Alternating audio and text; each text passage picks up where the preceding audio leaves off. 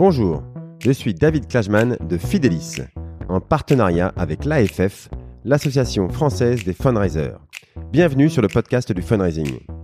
Un programme où nous discutons avec ceux qui font le fundraising en France aujourd'hui pour découvrir comment les associations et fondations construisent des relations équilibrées, durables et à grande échelle avec leurs donateurs. Mathilde Touzalin est la responsable du service collecte de fonds chez Solidarité Internationale. Euh, Solidarité Internationale est présente depuis 1980 sur le terrain des, des, crises humanitaires les plus sévères et a fait de la lutte contre les maladies liées à l'eau son combat majeur. Euh, avec Mathilde, nous parlons de l'actualité fundraising de Solidarité Internationale, le choix des thèmes de collecte, le choix des outils d'emailing, la notion de confiance primordiale dans le management des équipes de fundraising ou euh, les initiatives de collecte qui n'ont pas fonctionné. Beaucoup de sujets importants pour les équipes de fundraising. Euh, Mathilde nous fait part de son expérience pour une cause internationale et avec un budget serré. Écoutons tout de suite Mathilde.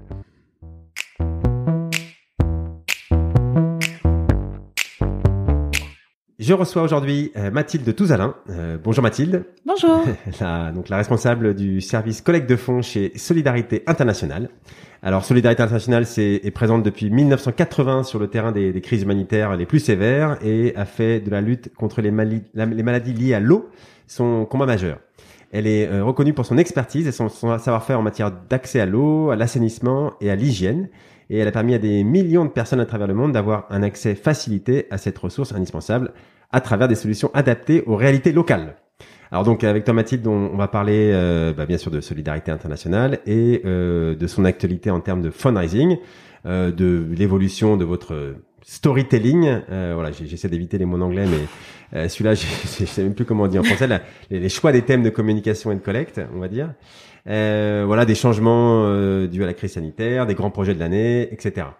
Mais euh, avant tout ça, Mathilde, est-ce que tu peux déjà nous raconter comment tu es arrivée dans le fundraising? Bien sûr. Euh, alors moi, j'ai fait une école de commerce euh, et je me suis vite rendu compte que, on va dire, le, les entreprises classiques, ça allait pas être pour moi. J'ai eu la chance dans mon école, il y avait un master spécialisé dans tout ce qui était économie, euh, on va dire, de un peu bah, pas économie sociale et solidaire, mais euh, tout ce qui était créatif et dedans ils incluaient les ONG. Donc j'ai j'ai été euh, taper à la porte de la directrice de ce master qui m'a dit bah fais un stage dans le caritatif, tu verras, peut-être que ça te plaira. J'ai fait un premier stage chez Vision du Monde. Euh, ça m'a plu. J'ai trouvé ça hyper diversifié, ça permettait de rencontrer plein de gens différents qui avaient pas forcément fait le même parcours que moi. Et puis, euh, et puis du coup après, euh, j'ai, j'ai intégré Action contre la faim comme stagiaire. Je suis restée comme contrat pro. Et après CDD, CDI. Je suis partie chez au Secours Populaire un an et demi. Et puis euh, chez Solidarité depuis septembre 2019.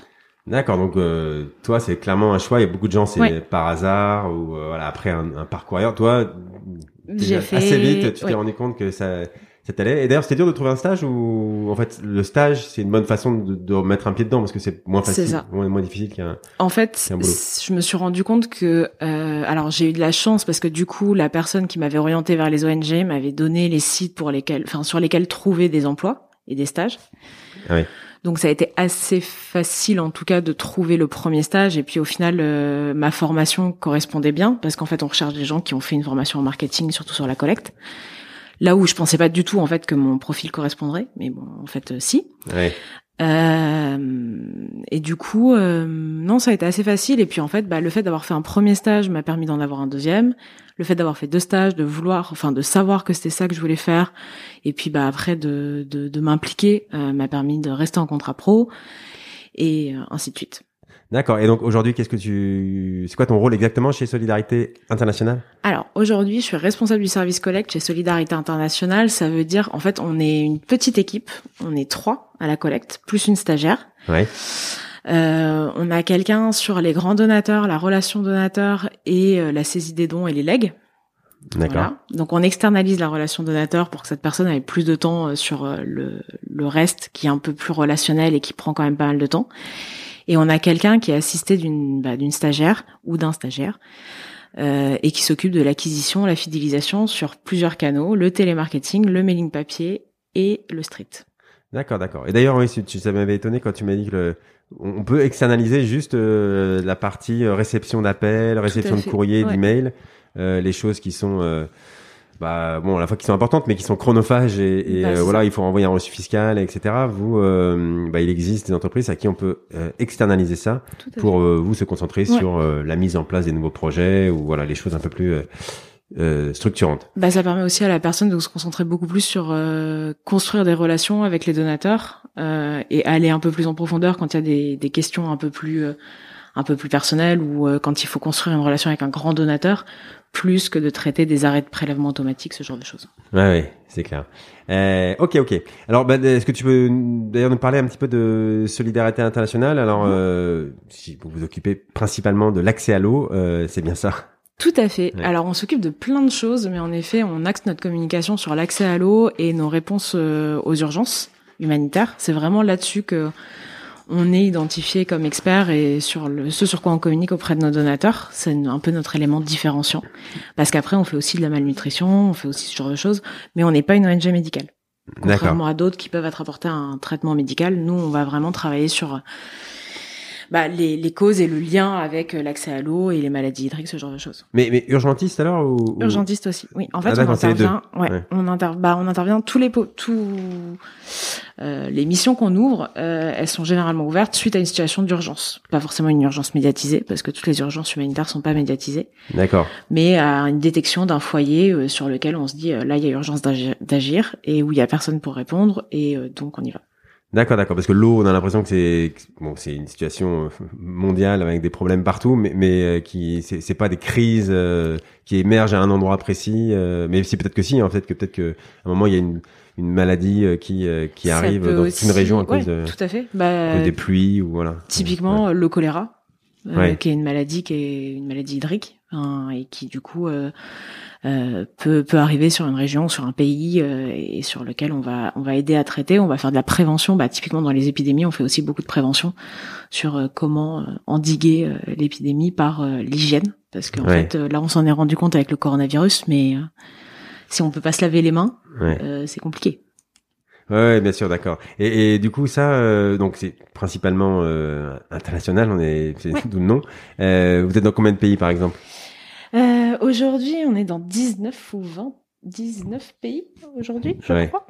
C'est parce qu'il y en a toujours un qui ouvre, un qui ferme, mais euh, non, on est à peu près dans 19 pays et on a ouvert la France l'an dernier.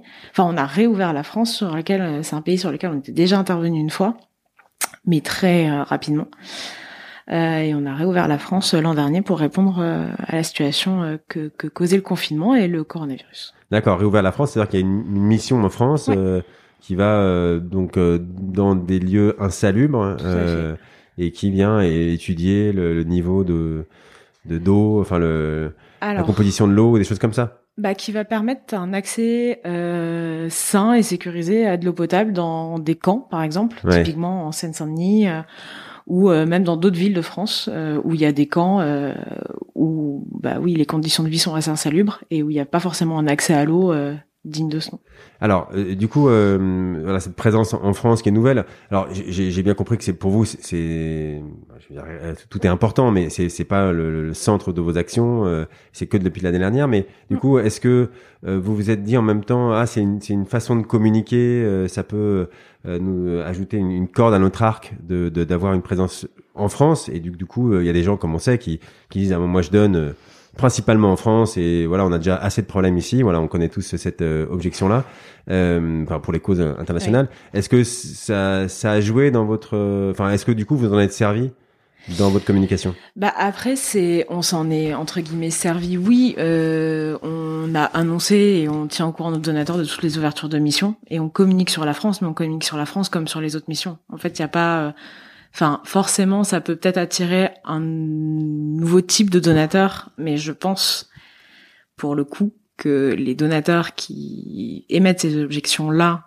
euh, sur l'international, euh, comment dire, sont en fait sont déjà attachés à des associations qui agissent en France et qui sont vraiment identifiées limite qu'en France. Ah euh, pour, pour avoir bah, pour avoir travaillé au Secours populaire, nos donateurs, ceux qui en tout cas mais enfin, puis c'était pareil, c'est-à-dire que le Secours populaire, il y a aussi des actions à l'international, mais le Secours populaire est identifié comme une association d'action en France, ouais. solidarité internationale. Même si on a ouvert la France, ça va mettre du temps à ce que les gens se rendent, enfin, intègrent qu'on agit en France. Oui, oui, ça. Donc, euh, tu es en train de dire que c'est déjà difficile d'installer dans la, la, tête des, des gens, là, en gros, sa marque, qu'est-ce qu'on fait, à quoi on est identifié.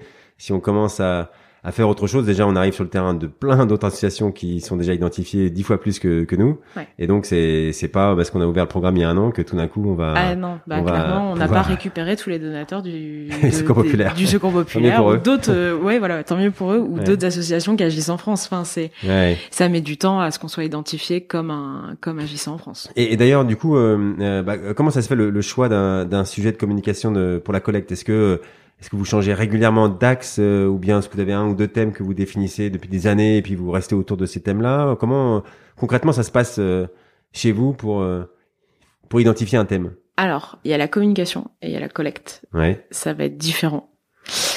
Euh, sur la collecte, nous, ce qu'on fait, c'est qu'on essaye de récupérer. On fait beaucoup par pays, On- voilà, parce que ça permet de donner des exemples très concrets de ce qu'on fait. Ah ouais. Euh, et puis, bah, en fait, en fonction des informations qu'on a qui viennent du terrain, on va dire bon bah là, on va parler euh, de l'accès à l'eau, on va parler. euh, Il y a peut-être un projet super dans un pays et on va le mettre à l'honneur. euh, Par exemple, je sais pas, une façon différente de faire de l'agriculture. Une innovation euh, sur euh, l'accès à l'eau, euh, voilà, et en fonction de, des remontées qu'on a du terrain. C'est vraiment bah, ce que ce que nous donne le terrain, euh, qui est le plus actuel, qui peut parler à nos donateurs, et à ce moment-là, on se dit ok, on fait le mailing là-dessus. Mais vraiment, c'est comme ça chez nous. D'accord. Donc en gros, il y a un thème pays parce que le pays Ouais. c'est quand même fort. euh, C'est ça. Moi, tout le monde peut savoir si, enfin, il s'intéresse ou euh, il a été ou voilà s'il a une affection particulière pour tel pays. Donc, on va dire l'accroche, c'est ça. Euh, et ensuite, euh, ensuite, mais du coup, ça veut dire qu'on a, on a plein de, le thème peut changer très souvent, c'est ça, en fonction de, il y a une, un nouveau programme dans un pays ou enfin, un nouveau façon d'agir ou. Bah après, on est quand même très sur l'eau. L'eau et l'urgence. Euh, Ouais. C'est vraiment nos deux actes de communication et ce sur quoi on est reconnu par nos donateurs et euh, et voilà. Mais après, oui, on peut changer en fonction de. Enfin, en fait, si on trouve intéressant, on, on se pose. Généralement, on réfléchit, on se dit bon, il y a ça et ça. Ce qu'on trouve le plus intéressant, euh, ce qu'on trouve le plus intéressant, on va le mettre en valeur. On peut aussi en parler avec la communication qui va nous dire bah nous on a prévu de communiquer là-dessus, on essaye de coordonner nos plannings bien évidemment pour que les gens aient la même information sur les réseaux sociaux que dans leur boîte mail et dans leur boîte aux lettres. C'est un peu enfin c'est mieux hein, ça permet de multiplier le message et donc euh, voilà. Mais euh, oui, oui, ça va être, ça peut changer euh, de, du mois de février au mois de mars. Enfin, bah, au mois de février, par exemple, là, on a parlé de la malnutrition au Mali. Euh, au mois de mars, on parle de la Journée mondiale de l'eau, vu que c'est un peu notre euh, notre notre temps fort pour l'association. D'accord, d'accord. Alors, euh, pardon, je, je, je, je m'étends un peu sur ce thème, mais, mais ça, moi, ça me, ça me fascine toujours de savoir à quel moment on, on se dit, euh, ah, il faut changer exemple, là, vous avez parlé de, voilà, du Mali pendant un mois. Mhm. Pourquoi vous avez, alors, ok, il y avait l'actualité du mois de mars qui était, vous aviez prévu, j'imagine, depuis Ouais. longtemps de faire ça, mais, mais, euh, mais un, est-ce que des fois vous êtes tombé sur un thème qui, pour une raison euh, X ou Y, a, a super bien marché, par exemple, euh, enfin, 50% de mieux que euh, le thème d'avant, euh, le thème d'après, euh, et, et du coup, pourquoi est-ce qu'on reste pas longtemps dessus? Voilà. Et comment ça se passe concrètement? Parce que moi, j'ai vu beaucoup d'associations qui se disent, ben, ah, ça fait euh, six mois qu'on est sur ce thème-là, mais pff, pourquoi on changerait? Ah, On peut faire des tests en parallèle, mais souvent, des fois, c'est pas hyper clair. Enfin voilà. C- comment vous, euh, comment toi, tu, tu, tu, tu gères ces Alors, euh, mais vraiment, en fait, faut se dire que nous, on, on- c'est ce que je disais, on est très dépendant de ce qui remonte du terrain. Donc, euh, c'est-à-dire que je peux pas m'éterniser sur un thème pendant six mois déjà, parce que en fait, sur six mois, j'ai beaucoup de mailings qui partent. Donc, il faut que je change. Il faut que si, si je veux faire renouveler le don, il faut que je change de thème. Un- enfin, si la personne elle a donné euh, sur tel pays avec l'accès à l'eau potable, il va falloir que je lui propose autre chose. Sinon, euh, c'est c'est une répétition. Euh, et puis euh, et puis bah parfois si on a on- souvent la malnutrition c'est un sujet qu'on aborde très rarement chez nous enfin qui est pas forcément l'activité la plus mise en lumière Ouais. mais c'est ce qui marche enfin en tout cas en 2020 c'est ce qui a mieux marché Ah oui. après les urgences humanitaires D'accord, d'accord. Et la malnutrition, euh, ça, et du coup, vous allez. euh, bah, parce qu'en fait ça change de ce qu'on dit d'habitude. Donc euh, ça peut, euh, ça apporte un angle nouveau sur comment on agit, sur euh, sur ce qu'on fait, et du Ouais. coup les gens, euh, enfin j'imagine que ça, ça suscite un intérêt. euh.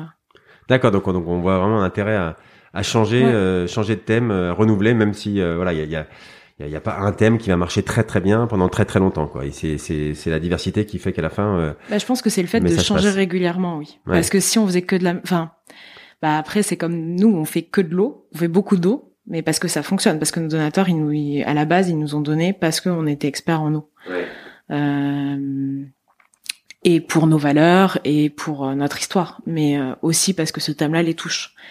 Mais du coup, en changeant de temps en temps, ça permet de leur faire découvrir d'autres facettes et, euh, et de les garder intéressés aussi. ouais, ouais, et de les éduquer en même temps, parce qu'ils sont ils Ouais. sont aussi là pour ça, c'est ça qu'ils aiment, c'est c'est apprendre euh, grâce à vous. Euh, D'accord. Et alors su- sur le, tu dis en France, vous, vous aidez des populations stigmatisées. Alors on, on a on a on a bien compris que c'était pas votre thème majeur de communication, mais est-ce que vous avez un petit peu euh, communiqué dessus? Parce que je, je sais que bon, c'est toujours aussi un sujet. Est-ce que les thèmes clivants comme euh, l'aide aux voilà, aux populations de migrants, voilà, il y a des gens qui vont, voilà, ça suscite, on va dire, beaucoup de de, de, de réactions euh, Mhm.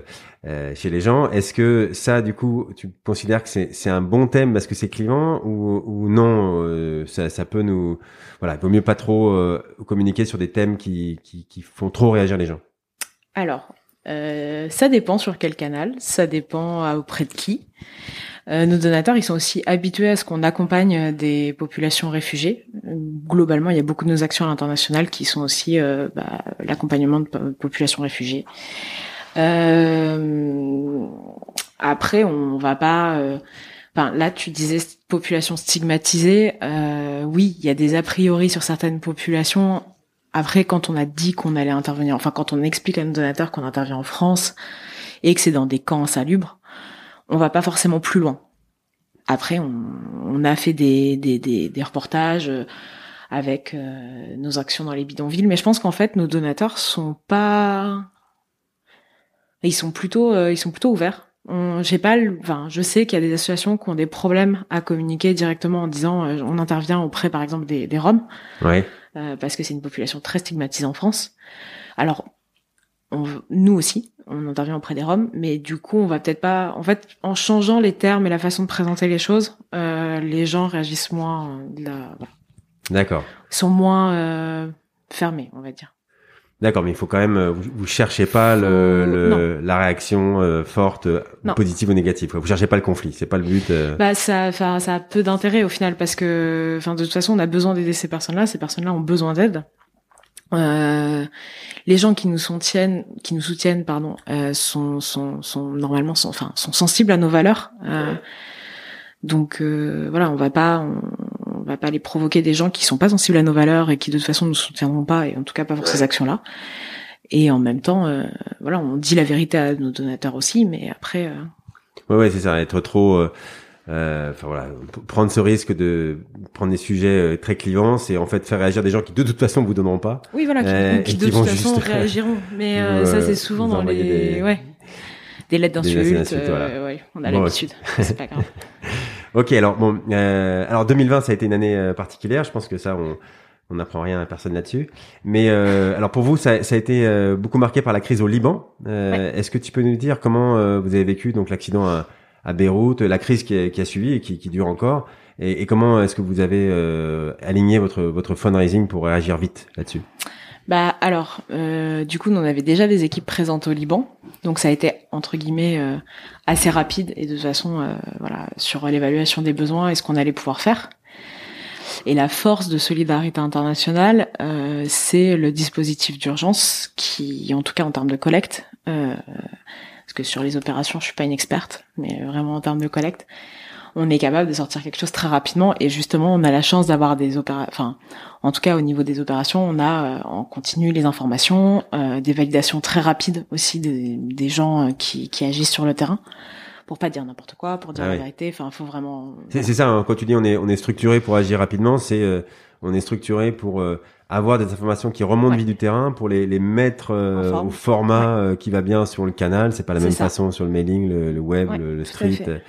D'accord. Et ça, Et ça on euh, peut partir très très. Enfin là, euh, on a mis euh, entre euh, l'explosion et euh, l'envoi du mailing, on a mis une semaine et on avait déjà fait partir un ou deux emails. Enfin c'est c'est vraiment très rapide et vraiment pour le coup, euh, je sais que la force, euh, c'est beaucoup euh, la la capacité aussi de, de réaction en urgence des, des opérations. Ouais, d'accord. Et, et euh, d'ailleurs, est-ce que ça, ça, a bien fonctionné donc le, ouais. le la crise de Liban? Tu peux nous Enfin, dire que les gens ils sont sensibles, non Ils sont le Liban. Les gens sont super sensibles au Liban. Déjà, enfin, dans tous les cas, on avait déjà fait un premier mailing parce qu'on avait des, enfin, donc ce que je disais, on avait déjà des actions au Liban. On avait fait un premier mailing en 2020. Il avait super bien marché début d'année sur le Liban euh, parce qu'il y a un lien entre le Liban et les Français, ouais. euh, clairement. Et euh, et puis euh, et puis bah là, c'était quand même assez impressionnant. Et puis dans tous les cas, à chaque fois que c'est une urgence médiatisée, c'est vrai que ça fonctionne euh, d'autant plus que les gens voient vraiment de quoi on parle et euh, en ont entendu parler. Là où euh, des crises humanitaires un peu plus oubliées par les médias, c'est parfois plus compliqué euh, et encore et encore, ça dépend des donateurs. D'accord. Et donc là, là, vous êtes par exemple toujours sur ce thème du Liban. Il a, vous l'avez gardé non. encore aujourd'hui. Non, à un moment, ça s'arrête quoi. Non, c'est fini. Bah, en fait, on fait on n'a pas non plus euh, on n'avait pas non plus des besoins immenses donc euh, en fait on fait un appel à dons euh, un mailing et puis après après on arrête on repart sur notre voilà mais bien évidemment on tient au courant les donateurs de ce qu'on a fait avec leur argent et... D'accord, d'accord. Euh, ok, alors sur, sur le, je crois que ça a été l'occasion aussi 2020 de, comme beaucoup, de revoir sa stratégie digitale. Tout à fait. Euh, il paraît que ça, que ça, que ça, a beaucoup bougé pour beaucoup, n'est-ce pas? Alors là-dessus, est-ce que tu peux nous dire vous, bah, c'est quoi vos objectifs? Comment vous avez décidé de, de qu'est-ce que vous avez changé? Est-ce que vous vous êtes fait aider? Euh, Voilà, comment ça s'est passé C'était quoi les bon les, les, ce qui a fait évoluer on, on voit pourrait tous pourquoi on s'est tous euh, agités là-dessus mais Le vous c'était quoi vos grands objectifs? Et qu'est-ce que vous avez fait concrètement? Euh, alors nos grands objectifs, moi je suis arrivée en septembre 2019 et je me suis rendu compte qu'il y avait quand même pas mal de choses qui étaient pas. euh, on a lancé beaucoup de choses chez Sol qui sont très bien, mais qui sont pas forcément. On n'a pas forcément, euh, euh, on va dire, euh, été euh, concis. Donc Ouais. l'objectif de 2020 c'était de de réorganiser les choses pour qu'elles soient plus simples possible parce que aussi on n'est pas nombreux. Donc en fait il faut qu'on puisse euh, puisse être efficace rapidement sans trop euh, avoir d'outils, sans trop avoir d'intermédiaires. Euh, bah après en 2020, le premier confinement, on a eu le même problème que tout le monde, c'est-à-dire que les gens, bah nous majoritairement, la majorité de nos donateurs, c'est des donateurs papier, c'est des donateurs âgés. Donc euh, bah mars avril, ça a été ça a été l'effondrement, enfin l'effondrement. Voilà, ça a été ça a été c'était compliqué. Et euh, du coup on s'est rendu compte à la fois que bah, sur nos mailings papier, on mettait pas assez en avant le digital on mettait pas assez en avant la possibilité d'aller faire un don sur internet alors que les populations papier maintenant sont aussi habituées à utiliser internet. Enfin aujourd'hui c'est quand même euh, par la force des choses tout le monde est enfin pas tout le monde mais une grande partie de la population est obligée d'utiliser internet. Donc euh, voilà. Donc on met ça beaucoup plus donc en avant. même sur le mailing vous, euh, vous Ouais. vous orientez sur un don en ligne. Ça ça fonctionne bien ça. On, on dit toujours hein, le mailing les gens qui reçoivent un, un courrier euh, alors après ça, ça dépend ouais, s'ils ont sollicité via après un appel téléphonique ou pas mais bon, en tout cas euh, quand on reçoit un courrier on peut très bien aller faire son don sur internet vous maintenant vous, vous misez beaucoup là-dessus quoi Bah, c'est vrai qu'en fait, enfin, dans tous les cas, c'est plus intéressant euh, pour nous aussi et pour la personne. Pour la personne, Ouais. ça lui fait gagner du temps. Pour nous, ça nous fait gagner de l'argent. Parce que c'est un don papier, c'est plus d'argent quand, euh, enfin, faut faire la saisie, enfin voilà, tout ça. Donc, faut payer quelqu'un pour faire la saisie. Euh, un don en ligne, ça se fait euh, entre guillemets automatiquement. Euh, et puis, bah, c'est en effet plus intéressant. Nous, on a une part assez faible de de la collecte digitale. On n'a pas une explosion comme certains euh, sur l'année 2020. On a clairement eu des améliorations de résultats, surtout sur les taux d'ouverture de nos mailings, ce qui- enfin de nos emailing, euh, ce qui vient majoritairement aussi de notre changement de prestataire de routage d'email. Alors ça ça, euh, explique-nous un peu parce que ça c'est une phrase assez mystérieuse on, on change son prestataire de routage d'email donc en gros euh, La structure Ouais. qui fait que tu envoies les emails à plein de personnes. Ouais, voilà, une, une, une Voilà. boîte, un truc technologique. euh, Moi, je, Une voilà, boîte euh, mail.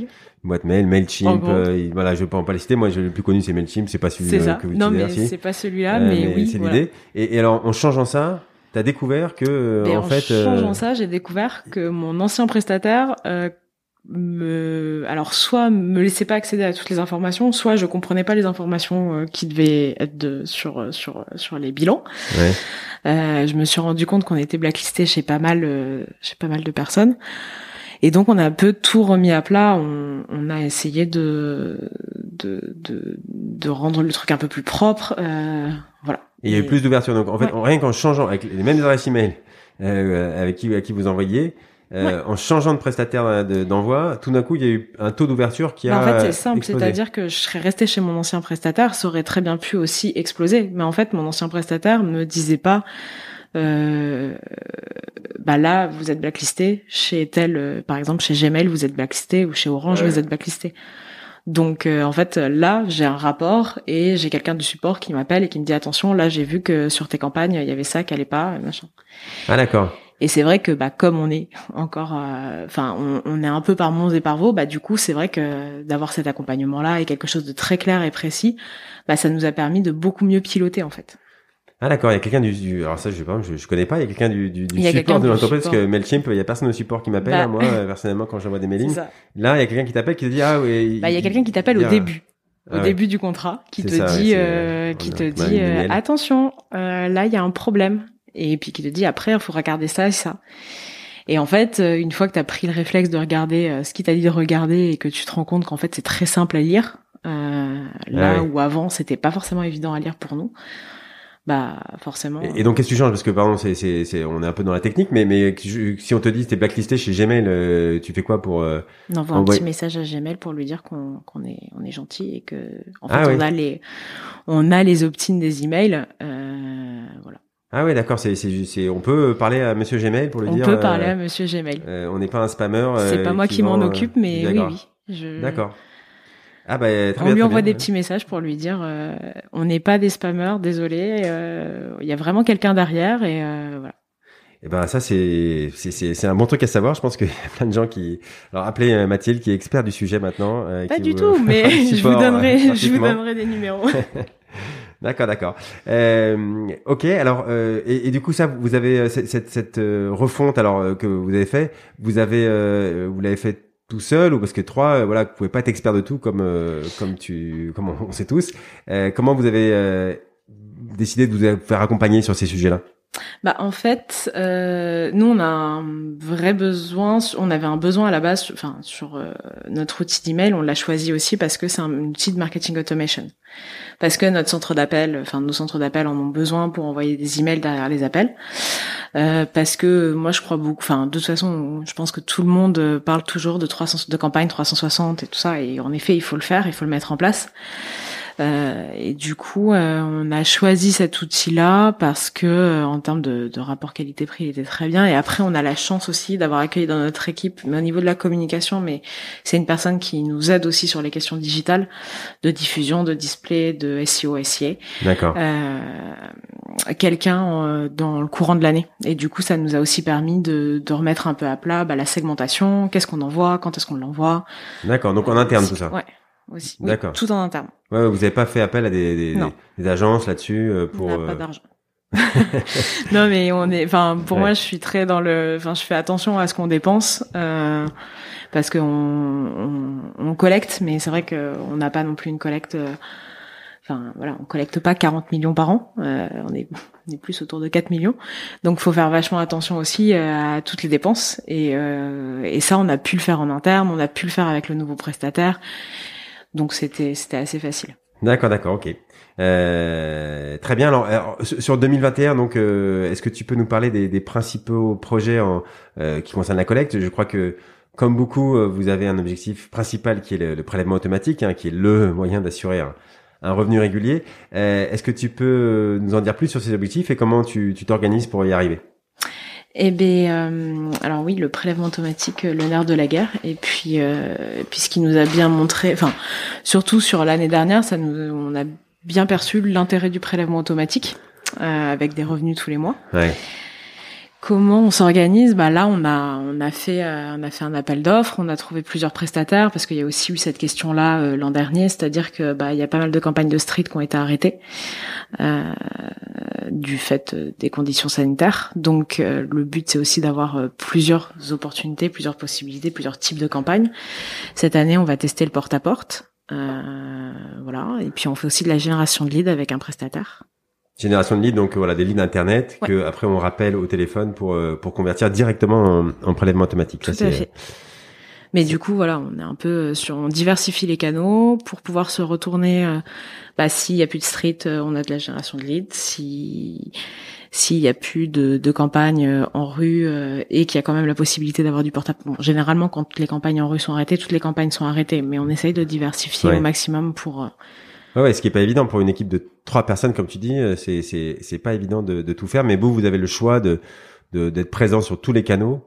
Euh, parce que euh, voilà, comme on, quand on a connu 2020, on sait qu'il faut prévoir à peu près tout ce qui peut arriver. C'est ça. Et alors sur le porte-à-porte, ça m'intéresse. Tu, tu c'est nouveau le porte-à-porte ou vous en faites déjà Pour nous, c'est nouveau. Ça sera la première. On, on, commence notre première campagne dans 14 jours. Ah d'accord, d'accord. Donc tu peux, on, on reviendra te voir pour que tu nous en que tu nous en parles. Je sais que c'est. Je crois que ça se passe bien. Enfin, sinon, euh, on m'a dit que ça se passait bien. c'est pour ça qu'on y va. Mais euh, celui qui t'a vendu l'opération, non, il t'a dit. Pas, pas, que, pas que, pas que. non, non, non, mais aussi. Bah ouais, non, non, je, je, je crois que c'est, de, il y en a de plus en plus de, de porte à porte. Euh, alors, c'est, c'est, c'est fait 25 ans que c'est polémique, le porte à porte, ça va pas changer demain. Mais comme le télémarketing et comme, je crois, toutes comme les, tous les canaux de collecte. Euh, oui, voilà. Mais euh, d'accord, d'accord. Donc tu n'as pas encore beaucoup de, de recul là-dessus. Et, et, je crois que aussi, bon, euh, ton objectif, c'est évidemment de, de, d'avoir des donateurs engagés. Euh, d'être leur euh, association de cœur. Euh, alors ça, c'est un, un, grand sujet en soi. Comment est-ce que euh, comment est-ce qu'on fait ça? On sait évidemment que les, les, donateurs sont pour la plupart multidonateurs et que bah, devenir leur association préférée, eh ben c'est c'est pas évident, c'est un vrai challenge. Toi, pour toi, comment est-ce qu'on fait ça et comment est-ce que on mesure leur niveau d'attachement à, à, son association? Alors, comment on mesure leur niveau d'attachement?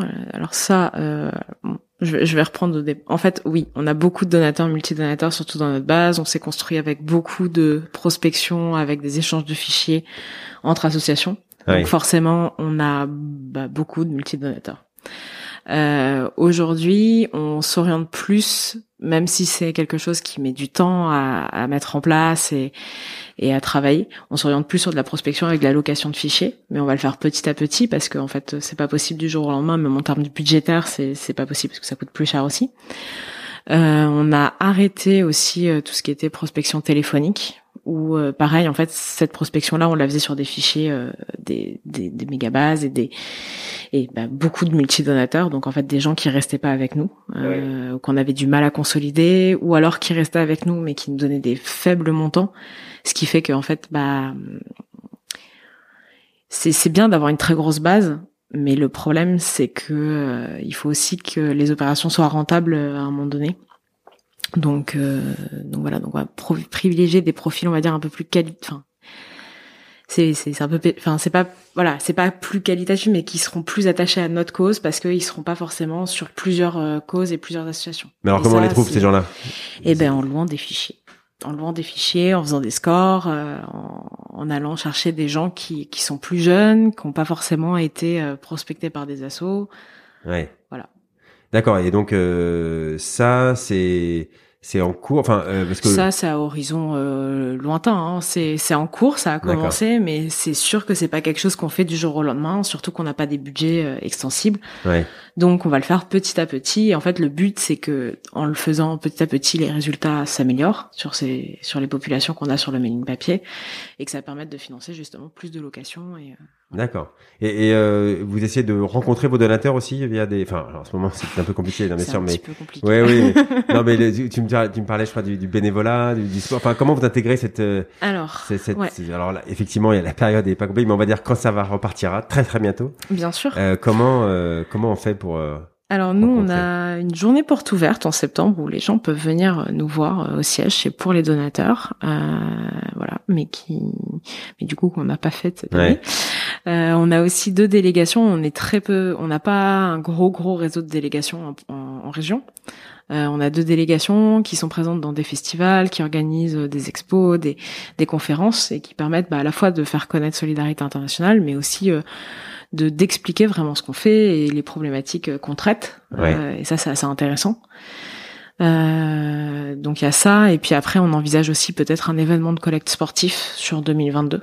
Bah ça permet de créer de l'attachement vu que en fait tu vis un événement, tu vis quelque chose de positif, tu le vis avec tes amis. En même temps, tu collectes pour l'association, mais surtout, ce que tu retiens, c'est le moment. Et du coup, après, tu l'associes avec l'association, et donc c'est généralement vous le positif. Vous le feriez seul, parce que après, il y a des événements collectifs qui existent. euh, On le ferait seul, héros, mais euh, pour le moment, c'est pas, c'est pas encore défini. C'est vraiment à l'étude. D'accord. Mais oui, ça serait un événement solidarité internationale. Ouais, ok. Euh, et, et d'ailleurs, oui, aux États-Unis, en France, ils sont pas trop connus, mais Charity Waters, euh, je sais pas si tu, tu connais ou pas cette Alors, association. je connais parce que je sais qu'ils avaient fait un jeu à une période, euh, une application mobile, je crois, avec un partenaire à eux. où on touche- Je sais plus si c'est eux, mais je crois que c'est eux. D'accord. Non, parce que euh, ils sont aux États-Unis, c'est le, Ouais. le symbole de l'association qui a explosé dans les dix dernières années euh, sur des modèles très innovants où euh, ils ont créé euh, une, une association euh, qui ne fait que collecter Mhm. Et auprès de grands donateurs. Donc ils vont voir les, les grands mécènes, les fondateurs de Twitter, de voilà, de, de grosses entreprises. Et, et, et après une autre association qui elle euh, bah, ne fait que, euh, enfin, où 100% des, des, des dons vont sur le terrain quoi. Il y a pas de, il y a, y a le staff en fait, tout le staff est payé par euh, les grands donateurs. Ok. Et et, euh, et, euh, et quand on donne euh, à, à l'autre association, elle, on est sûr que 100% des dons va sur le terrain. Et donc euh, ça, plus le fait que le président est hyper médiatique et, et, et raconte sa vie, euh, voilà, il, a, il est passé par plein de stades différents. Et ils sont devenus très connus aux États-Unis, mais bref, ça c'est sur euh, c'est sur l'accès à l'eau. Euh, donc je me demandais si, euh, Alors. si tu les croisais aussi. Je les ai pas croisés, Non. mais euh, mais je vais regarder. Ça sera peut-être inspirant. Ah, non, ils sont ils sont ils sont très forts et, et tu, sur YouTube c'est c'est c'est l'association qui est je crois la, la, la plus la plus augmentée au- au- aux États-Unis dans les dernières années et c'est le, le son président c'est il est invité par euh, Barack Obama enfin il était euh, euh, voilà c'est c'est c'est quand on parle d'association c'est à lui qu'on pense en premier euh, dans le monde américain mais bon bref non, en France il est, il est pas encore là. Nous, c'est pas à nous qu'on pense en premier euh, dans le monde français. T'as pas été invité par, par Barack Obama ou Non, par, pas, pas encore, mais euh, on sait jamais. Bon, ok. Euh, ok, alors on, on s'était fixé un challenge de finir en 45 minutes, parce que tu as une réunion dans, dans 9 minutes. Dans et c'est très bien parce que euh, parce que je, mes épisodes derniers ont été euh, un peu plus longs et, et certains aiment bien et certains aiment moins bien. Donc je, on va faire un épisode de- en moins de 45 minutes et ça me va très bien. Donc euh, du coup, euh, je me dirige vers une, une dernière question. C'est comme j'aime bien poser à la fin. Est-ce que alors déjà, est-ce que tu peux nous raconter un, un échec où tu as appris des choses euh, dans les dernières années, pas forcément chez ces solidarités, mais voilà quelque chose que qui t'a marqué. Et ben euh, moi, l'échec le plus le plus gros, euh, ça a été une campagne de Dear TV où en fait euh, j'étais persuadée euh, et on était persuadés parce que du coup on avait lancé ça dans une autre association dans laquelle je travaillais et puis euh, et puis ben je crois que ça ça enfin ça a été en deçà de nos espérances. Et puis en arrivant chez Solidarité Internationale qui avait testé aussi la Dear TV Alors déjà, tu peux nous rappeler ce que c'est la DRT parce que Pardon, Direct Response TV, ça veut dire c'est un spot télé euh, qui bah, qui passe avec euh, tout un argumentaire pour faire euh, un prélèvement automatique, donc un don mensuel régulier, et vous appelez un numéro de téléphone et vous faites votre don automatique, enfin votre prélèvement automatique au téléphone. Donc il faut préparer quand même un, un message publicitaire. euh, C'est un métier ça, d'un faire une pub de une minute ou enfin 30 secondes euh, qui explique ce qu'on fait avec un ça, numéro de téléphone. Le faire accepter par un média euh, télé, euh, donc euh, il faut trouver des créneaux, euh, les payer, pas les, payer, ouais. les payer. en Souvent les payer. Ouais, ouais, c'est ça. Ouais. On, on espère toujours qu'on aura des. Mm, oui, des gratuits, mais parfois, mais dans la vraie pas vie- souvent. D'accord. Et ensuite Et le passer, après, et ensuite trouver un centre d'appel ou le faire en interne. Mais souvent on se dit, oh, on va avoir tellement d'appels qu'il faut un centre d'appel absolument de, de 200 personnes pour être prêt, euh, parce qu'en fait les appels sont très regroupés dans le temps. On a beaucoup d'appels en, en 15 minutes, quoi, juste après la pub, et après ça descend. Ouais. Donc c'est c'est un métier difficile euh, pour le centre d'appel. Voilà, moi, je, je, c'est mon métier, donc je, je connais. Et c'est euh, c'est c'est l'équivalent du, voilà, c'est comme le téléachat sur M6. Voilà, vous avez des appels pendant une heure et après c'est fini. Et donc il faut mettre beaucoup de gens pendant une heure et après, bah, en tant que centre d'appel, c'est pas évident. Donc toi, t'étais prête? T'avais euh, sollicité un centre euh, d'appel qui avait voilà. 200 personnes prêtes. Et en Et gros, il y avait puis, combien bah, d'appels Alors je je sais plus les chiffres, mais je sais que du coup ça ça ça a pas ça a pas pris quoi. Et c'est vrai que c'était un peu euh, un peu décevant parce qu'en fait on se disait bon bah voilà une nouvelle façon de collecter euh, tout ça et puis, Ouais, ouais. quoi. Bon, voilà, ça On cherche toujours les les nouveaux canaux, les les nouvelles façons de parler aux gens et puis non ça ça a pas fonctionné. Ça, ça marche pas à chaque fois. Ok. Euh, ok, ouais, le DRTV, ça fait longtemps que, enfin, en France, on en parle, on dit, ah, ça, marche, on entend toujours ça. En Angleterre, ça marche super bien. En. Hollande, ça marche super bien. Il y a des pays pour lesquels c'est dans leur tradition. Oui, Alors, oui, euh, c'est sais ça. pas Mais je pense que la France, on a un peu plus de, enfin, on a quand même euh, un public différent, on a des donateurs différents, qui n'ont pas les mêmes habitudes. Après, peut-être que dans cinq ans, ça marchera. C'est peut-être, euh, et puis peut-être que sur certaines associations, ça marche mieux que sur d'autres. Ouais, ouais. Bon, moi, je, je Mais moi, je. j'en ai pas je vu beaucoup, pas. mais mais ben, peut-être. Voilà, peut-être. ok. Et, alors sur, le, le management aussi, tu voulais nous, toi, qu'est-ce qui te semble le, le plus important euh, euh, pour pour pour manager une équipe de fundraising de donc de la, taille de celle de Solidarité Internationale La confiance. Non, vraiment, euh, je pense que c'est le plus important et surtout dans les structures euh, associatives, c'est très important de mettre l'humain au cœur du management et puis euh, de réfléchir aussi à des nouvelles façons de fonctionner. Enfin, moi, je suis pas très pour euh, le management, euh, on va dire euh, vertical. Je suis plus euh, sur des modèles euh, où les gens sont autonomes et où en fait euh, on travaille ensemble. En fait, on travaille pas les Ouais. uns pour les autres. D'accord. Donc c'est à dire que toi, tu tu tu, tu donnes une action et puis tu euh, tu vérifies pas toutes les toutes les deux heures. euh, C'est quoi la confiance Ça veut dire quoi? Parce qu'après, Bah, ça veut on dire a envie de faire confiance, fait, mais Oui, bah oui, mais ça veut dire bah les gens ils ont un travail à faire et en fait ils savent ce qu'ils ont à faire. S'ils Ouais. ils ont de l'appui de la part de leurs supérieurs ou de la part de gens avec qui ils travaillent et ils doivent travailler ensemble et, et rendre quelque chose à la fin. Mais forcément les, enfin oui, on a envie de faire confiance. Après, euh, on jauge le niveau de confiance en fonction des capacités des gens et sur les projets. Mais c'est vrai que ouais non, ce- c'est c'est important pour moi en tout cas que l'humain sur euh, des associations soit vraiment euh, mis au, mis au cœur du management. ah ouais. Ok, ok. La confiance, voilà. ce la sera un- confiance, un la de- bienveillance qui est très à la mode en ce moment. Mais Ouais, ouais. Bah c'est des mots un peu tarte à la crème, mais important. mais qui qui ont quand même un vrai sens, et un vrai fond. Donc euh, euh, quand ils ont du sens, il faut les utiliser. D'accord. Eh ben, euh, très bien. Je pense que c'est un- un- une bonne façon de, de finir. On a fait un, un, un tour euh, rapide, mais je pense euh, assez euh, sympa de, de l'association et de votre actualité. Euh, je crois qu'on a bonne vision des, des enjeux. Euh, Il y a des beaux challenges Tout à en fait. 2021. Tout à On l'a bien compris, euh, dans un budget serré, mais ben voilà, c'est c'est c'est C'est l'associatif. exactement. Euh, on, on a on a aussi compris pourquoi vous aviez besoin de ces sous pour euh, vos missions. Euh, C'était très concret. Merci pour ta transparence. Hein, et au nom de tous les fundraisers, je, je, d'ailleurs, je- je- j'en profite pour dire que je reçois euh, beaucoup de messages de jeunes fundraisers qui me disent que bah, ils apprennent beaucoup de choses grâce au podcast. Alors, euh, bien sûr, moi, je suis, je suis content. Hein, c'est le but. Euh, mais voilà, c'est grâce à, à la transparence, enfin, à ta transparence, par exemple, aujourd'hui, que ils vont euh, pouvoir progresser parce qu'ils ont eux pas forcément accès à des, des gens comme toi qui va leur euh, qui vont leur dire leur quotidien et leur expliquer comment ça se passe euh, dans la vraie vie. Donc euh, Mathilde, merci pour eux. Et, Merci à toi. merci au nom de tout le monde et à très bientôt. Au revoir Mathilde. Au revoir.